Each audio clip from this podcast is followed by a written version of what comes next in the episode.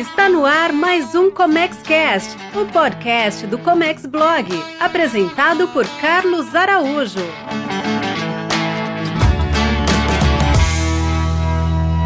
Olá, seja muito bem-vindo, seja muito bem-vinda. Eu sou Carlos Araújo e esse é o Comex Blog. Aqui a gente gera conteúdo relevante para o comércio exterior. O meu convidado hoje é o despachante aduaneiro Guilherme Castro. Guilherme é da Nicomex, empresa é, que presta assessoria em despacho aduaneiro. E uma das suas especialidades é o Repetro. A gente já gravou aqui um outro conteúdo sobre o Repetro SPED e hoje a gente vai falar sobre o Repetro Industrialização. Tudo bem, Guilherme?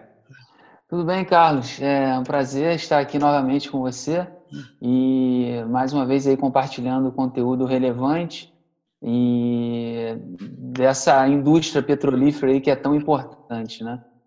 Pois é. O que, que é esse repetro agora industrialização? Sim. É, bom, se fosse resumir, né, é, ele é um incentivo à industrialização tá, para atender o mercado de óleo e gás. Tá? Praticamente, ele é um incentivo à industrialização tá? e que ele suspende é, tributos federais. Tá? Ele é um regime industrial, ele não é considerado um regime aduaneiro, nem um regime tributário. Ele foi publicado em julho de 2019, ou seja, é um regime recente. Me arrisco a dizer que talvez seja o regime mais recente aí que a gente tem no mercado. Ah, é, ele é tão recente que só tem 18 empresas cadastradas hoje, tá? Ah, mas é, ele veio tarde.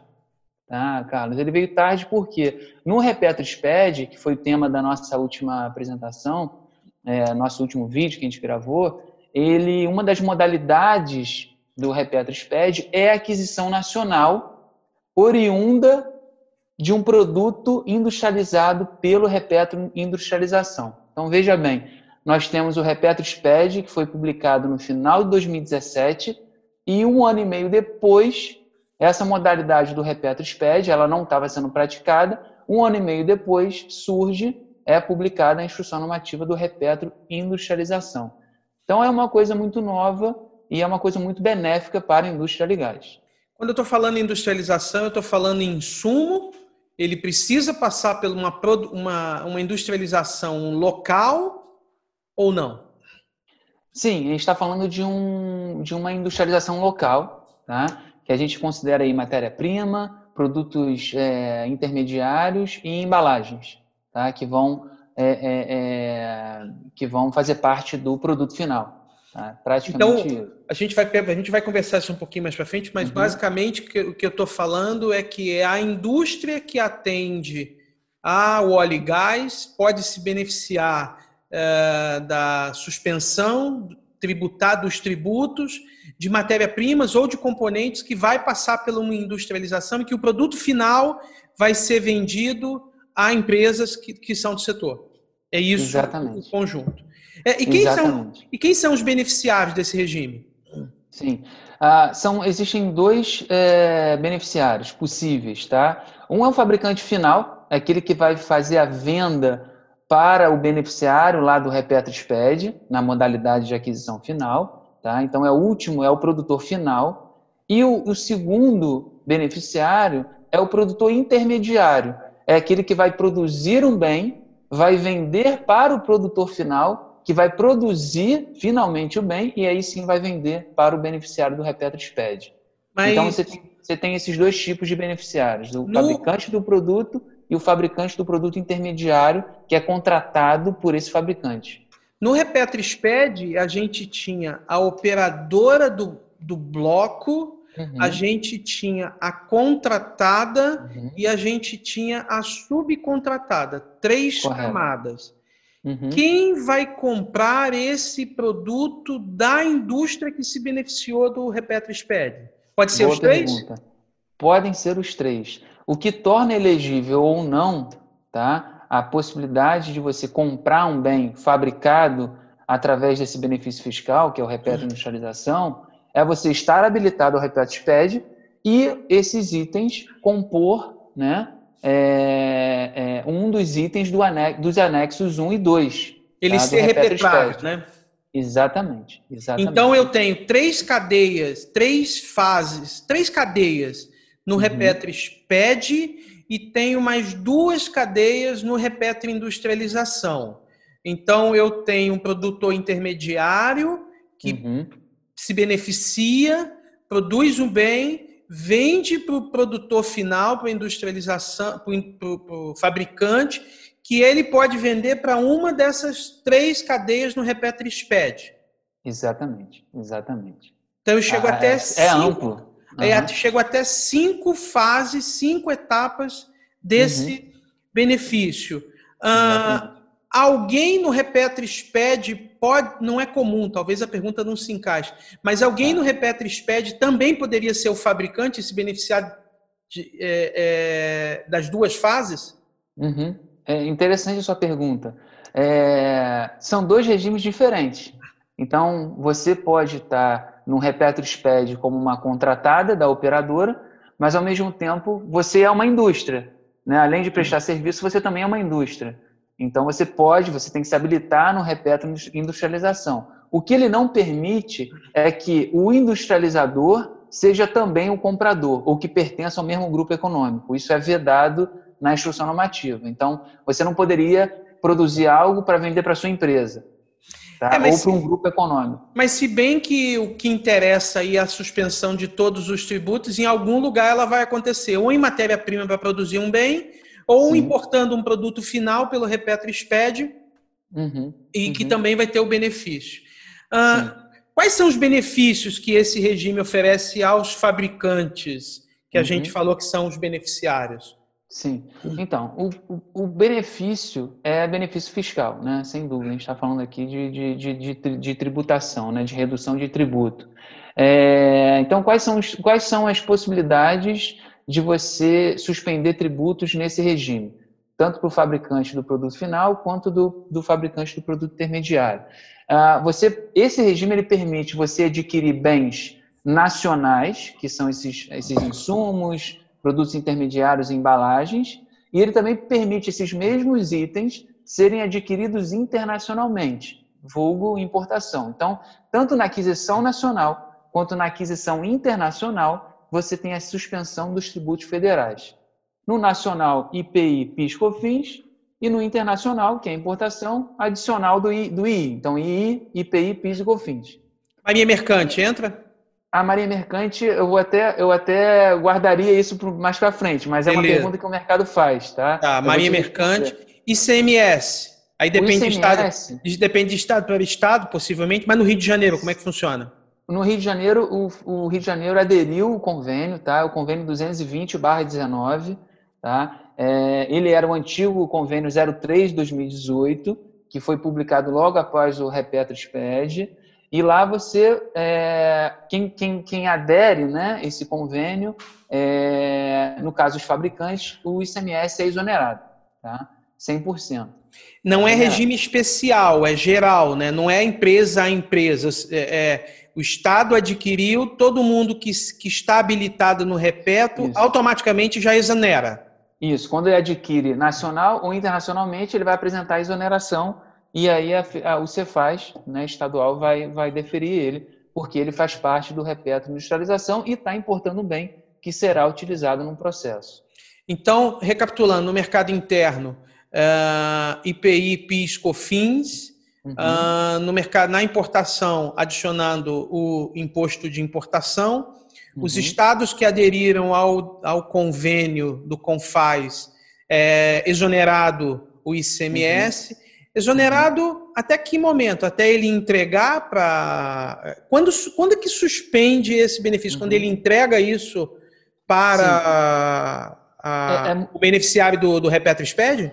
Exatamente. Quando ele emite a nota fiscal de venda, acabou todo o compromisso dele com hum. a, a, tudo que era suspenso. Alguns tributos são zerados, outros são isentos. Aí tem na própria ela explica, tá? Quais são os tributos que são isentos e quais são reduzidos a zero. Tá? É, claro que na IN não fala do ICMS, tá? o convênio que vai falar lá, mas é, é a mesma linha. É, quando você emite a nota fiscal de venda, tá? A, aquele tributo ele fica. É, já seu, cumpriu seu compromisso. Já cumpriu o compromisso. Uhum. É, e os produtos finais elegíveis para esse regime? Também tem um anexo lá, como tem no Repeto SPED? Então, esse anexo, ele faz parte do Repeto SPED. Então, no Repeto Industrialização, você não acha nenhum anexo lá, em relação à lista, hum. tá? Então, para você saber, ah, eu sou um fabricante de um produto, né? E eu quero saber se esse produto se encaixaria né, é, nesse produto final, né? Eu vou vender para uma indústria de gás. Então, eu teria que baixar os dois anexos da IN do Repeto SPED e analisar lá, item por item, tá? É, é um anexo que tem bastante coisa lá, tem, tem muitos itens, é, os principais da indústria de gás, tá? E, então, assim, bem prático, porque tem a NCM e tem a descrição da NCM e tem uma descrição comercial lá. Então, é bem prático e é bem, e é bem fácil, vamos dizer assim. Quem é do ramo produto. facilmente acha o que, se o seu produto está ali ou não, não tem dúvida. Sim, sim. sim é, uma coisa. Mas, que... mais um detalhe, só complementando, Carlos. Ah, esse produto ele tem que estar destinado às, às, atividades de exploração, desenvolvimento e produção de petróleo e gás. Então, por mais que esteja no anexo, se não for direcionado para atividade de exploração, desenvolvimento e produção de petróleo e gás, está fora. Por exemplo, quer ver uma atividade que o Repetro exclui? É o refinamento. O refino ele não se inclui no processo de exploração, desenvolvimento e produção. Então, a refinaria, processamento de gás, nada disso engloba o repetro. Então, por mais que tenha um item que você venda para a indústria de, de refino, por exemplo, é, esse item está listado lá no anexo, por uma coincidência, você não consegue utilizar o repetro industrialização. É, quando se compra no mercado interno, você uhum. falou, ah, ah, no repetro industrialização pode comprar no mercado interno. Uhum. É, vou dar um produto qualquer, um produto qualquer aqui que eu compraria com ICMS, com PIS, com COFINS uhum. para produzir.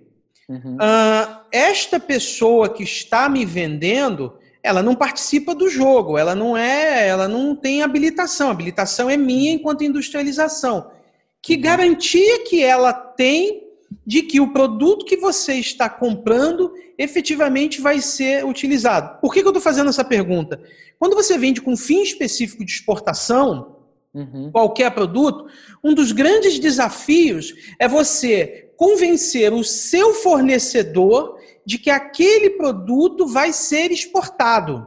Uhum. Porque ele é solidário. Ah, ele emite um CFOP lá e eu tenho que vincular na minha DU e tal. Mas se eu der um cano, ele uhum. é solidário também. Como é que a indústria, quer dizer, que o mercado que está fornecendo para essa indústria do repeto, entende essa situação que fala, uhum. ó, aqui eu já tenho que emitir sem IPI, sem PIS, uhum. sem COFINS, sem ICMS, porque ele vai produzir. Quando ele vender para a indústria, tudo, uh, tudo zera. Como é que o uhum, mercado enxerga uhum. isso? Sim, é, é, é interessante. É, e eu, eu, eu, respondo essa pergunta da, da seguinte forma, Carlos. É, eu acho que tem, tem, tem duas linhas tá, para essa resposta. Tem uma linha comercial, que aí no momento que você está é, estabelecendo um contrato de venda e que o comprador está é, te colocando essa condição de você suspender os tributos, porque ele tem um benefício, acho que a questão comercial, você deve estabelecer isso num contrato. Olha, você tem que garantir, você tem que cumprir isso que você está me dizendo. Né? Acho que isso é um ponto tá? comercial. Na parte prática da venda, na emissão da nota fiscal, a própria instrução normativa do Repetro Industrialização, ele te orienta o que você deve escrever na nota. Eu, fornecedor, que não na tem nota, nada a ver. Na nota que eu estou comprando lá no mercado interno. Exatamente. Eu, fornecedor do mercado interno, que não tem nada a ver com isso, não conheço ninguém do mercado de óleo e gás, eu estou vendendo para você que, sim, você que é o produtor, e eu vou escrever na nota lá que eu estou vendendo para uh, um fabricante que é beneficiário do repeto de industrialização e que vai utilizar esse produto para uma fabricação é, com posterior venda para um beneficiário do repeto SPED. Então, tem um texto... Tá? Ele amarra isso. Ele amarra isso. Mas é aquilo que eu te falei. Eu acho que no aspecto comercial você tem que estabelecer isso num contrato. Tá? Eu acho que a indústria ela está fazendo de uma certa forma assim. Eu, particularmente, estou dando uma consultoria para um fabricante tá? e que eu orientei ele exatamente isso. Uma garantia que, na hora da venda do produto final dele, o comprador dele precisa estar ainda habilitado no Repetto SPED. Ele não pode perder essa habilitação. Porque no momento que ele está colocando o pedido de, de compra, ele está habilitado. A gente consegue ver no, no site. Mas, se, não, se daqui a dois anos, que é o prazo máximo que você tem para industrializar, você vende, faz a nota de venda e ele, por algum motivo, perdeu essa licença, aquele bem não vai gozar mais do, das suspensões na venda. E aí, naturalmente, você, como produtor, você vai ter que arcar com todos os tributos que, que estavam suspensos, você vai ter que nacionalizar, entendeu? É, e o que eu não devo usar nesse regime? Porque até agora a gente falou o que eu posso. E o que eu não posso? Sim. É, é como a gente está falando da industrialização, então o que, que você não deve considerar para esse regime? Se você é uma empresa de revenda, por exemplo, você não deve utilizar esse regime. Tá? É, então, assim, se você não industrializa, você não se encaixa no repé de industrialização.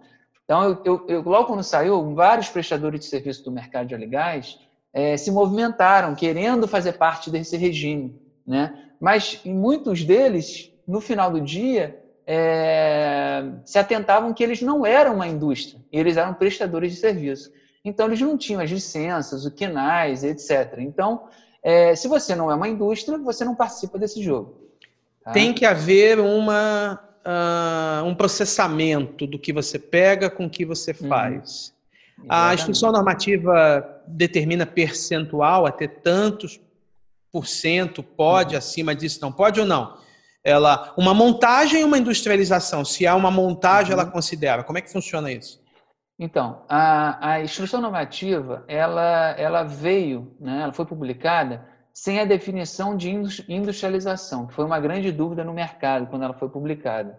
E o qual foi o recurso? Foi olhar, foi olhar a lei do IPI, que é a principal, né, sobre industrialização. Então, lá, é, você tem a definição de industrialização. Então, o que, é industrialização? Tá? É, eu trouxe a, a, as informações dessa lei. Né? Caracteriza a industrialização qualquer operação que modifique a natureza, o funcionamento, o acabamento, a apresentação ou a finalidade do produto, ou aperfeiçoe para consumo, tal como transformação, beneficiamento, montagem, acondicionamento e renovação. Ou seja, se sua empresa ela faz uma dessas transformações, né, é, uma dessas etapas da industrialização, ela se enquadra. Tá? É, então, uma simples montagem, ela é caracterizada uma industrialização. Uh, quais são as principais diferenças aí entre o industrialização e o drawback suspensão? Que uhum. tudo que a gente falou aqui até agora, olha e fala, mas isso é um drawback. Sim, é. Só que não vai é. exportar. Exatamente, exatamente. Esse, eu, eu, eu, gosto de fazer essa comparação, até mesmo porque eu, eu, tô, sou conhecedor do drawback suspensão, trabalhei bastante com drawback suspensão, é, mas a, quando saiu o repete de industrialização, a própria indústria ela fez esse comentário.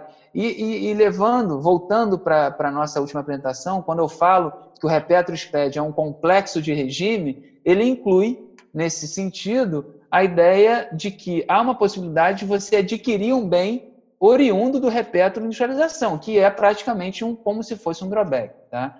Então vamos lá, quais são as principais diferenças que eu trago aqui? Tá?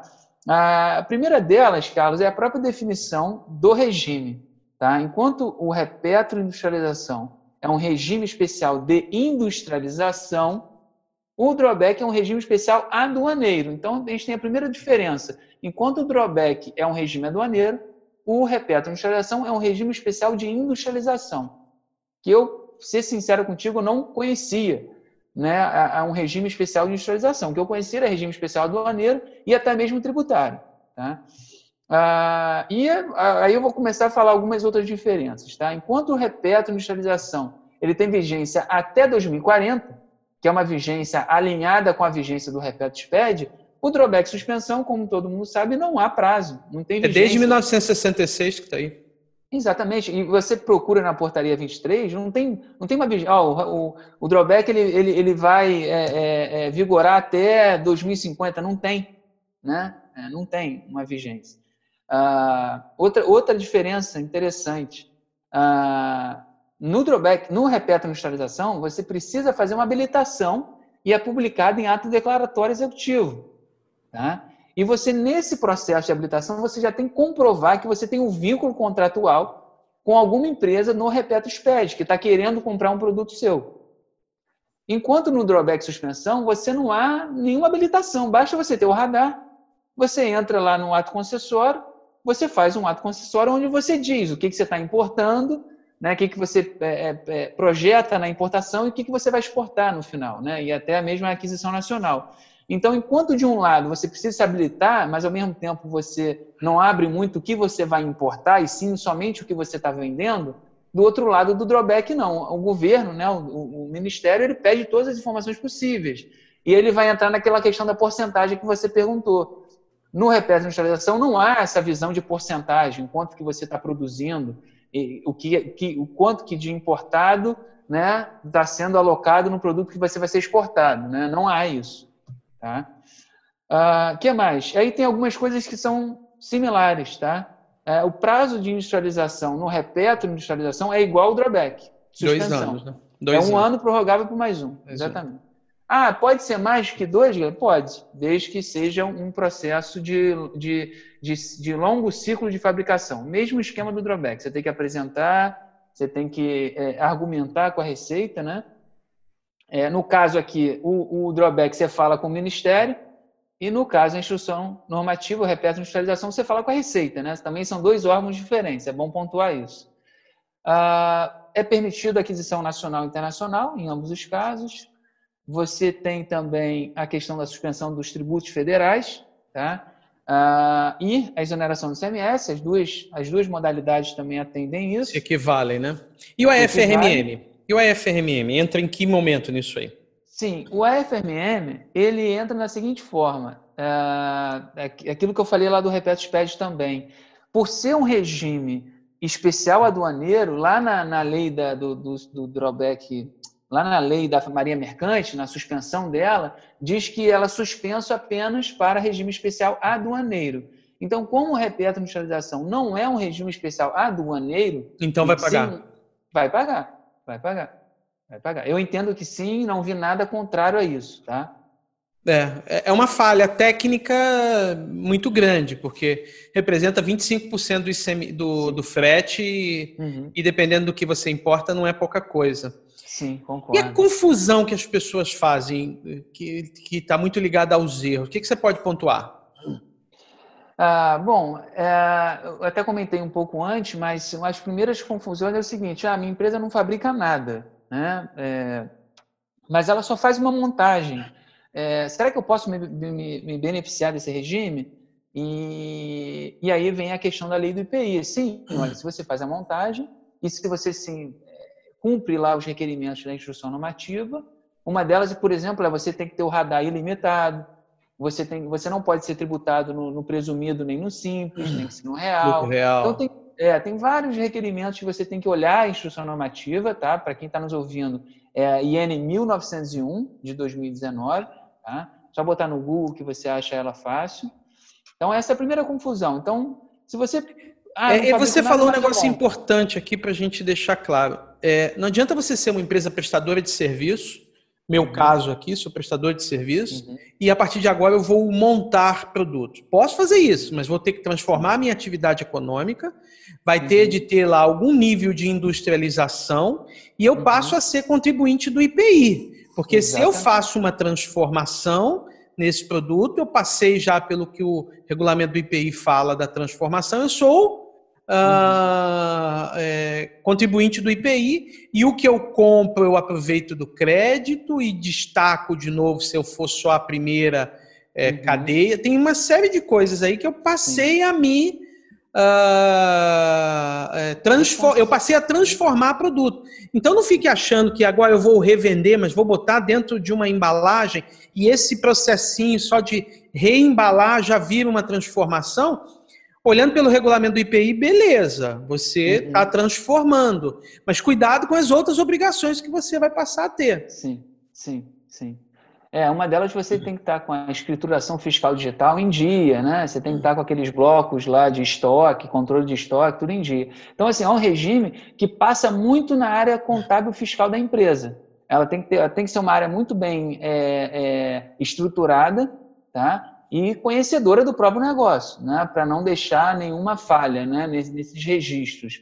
Porque enquanto lá o drawback você tem um ato concessório que você registra, no repetto industrializando você não tem isso. E a instrução fala, olha, o controle vai ser via a escrituração fiscal digital, vai ser através das notas fiscais que você vai emitir e também nos controles internos da empresa.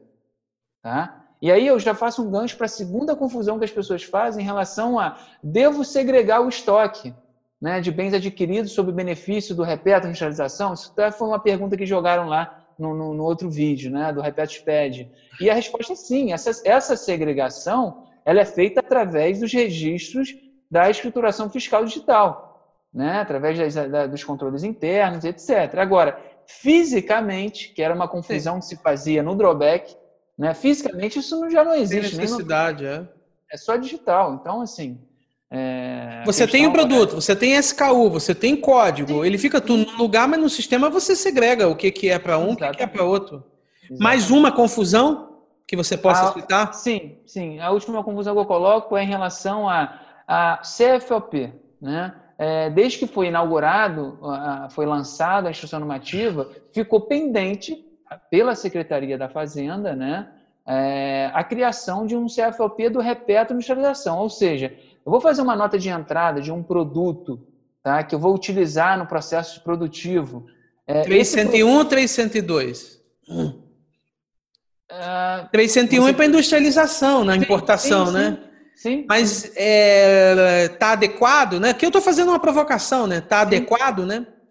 É, eu deveria ter um, um, específico para industrialização, assim como tem para o drawback. Né? Você deveria ter um CFOP específico para esse regime. Para industrialização no repeto. Porque tem, tem na compra só para industrialização, uhum. no geral. Isso. Mas isso. deveria ter um para o repeto, que até hoje não tem. Até hoje não tem, exatamente. Então, assim, essa é uma falha que ainda está aberta, não tem um CFOP.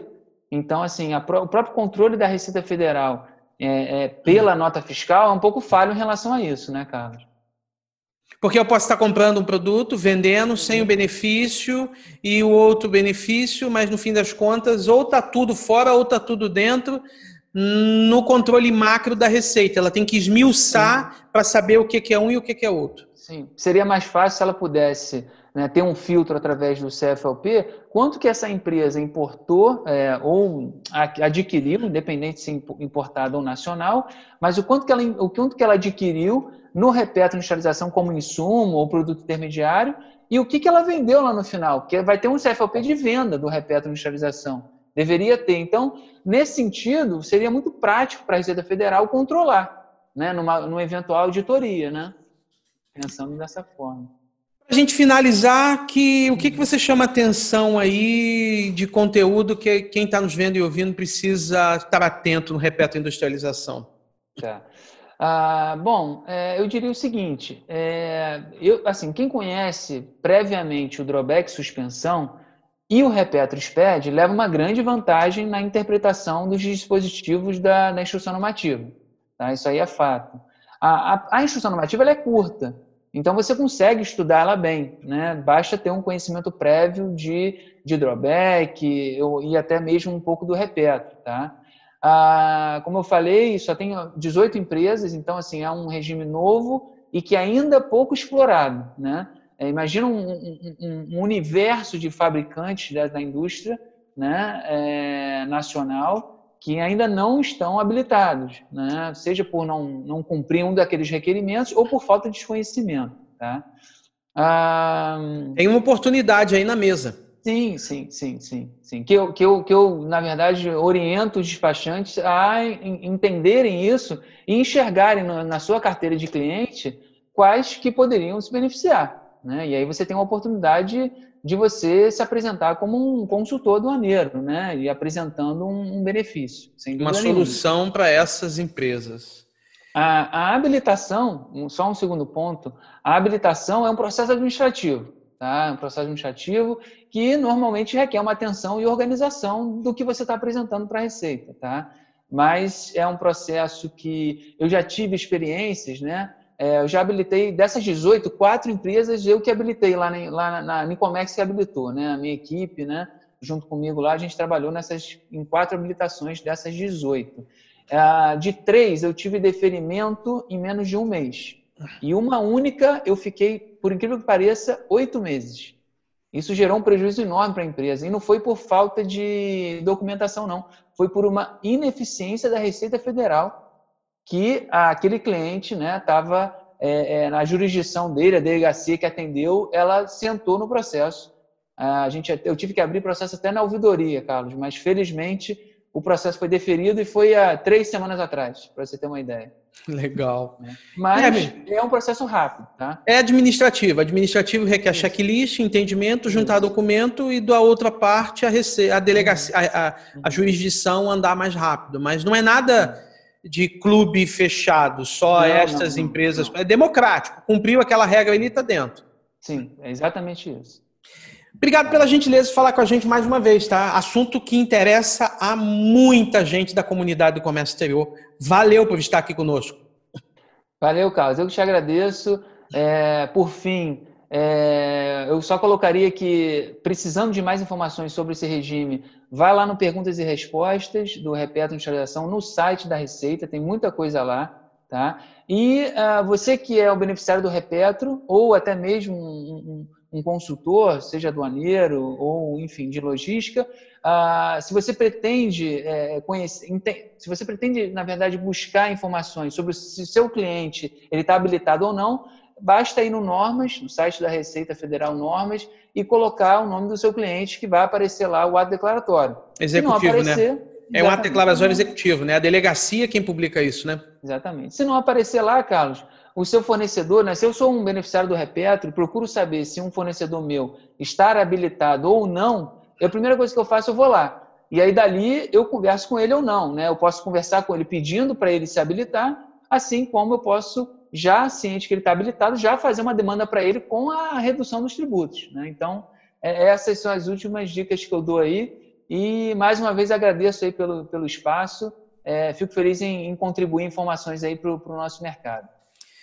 Obrigado, Guilherme. Para você que ficou aqui até agora, valeu. Se ainda não está inscrito no canal, faça isso agora. Se estiver ouvindo pelo podcast, assine esse podcast, porque toda semana a gente tem conteúdo assim, como esse que o Guilherme nos trouxe agora. Prático, mão na massa, com dicas para você já sair daqui fazendo. Um forte abraço e até um próximo conteúdo. Até mais. Valeu, um abraço. Você ouviu o ComexCast, o podcast do Comex Blog, com Carlos Araújo. Oferecimento comexblog.com.br.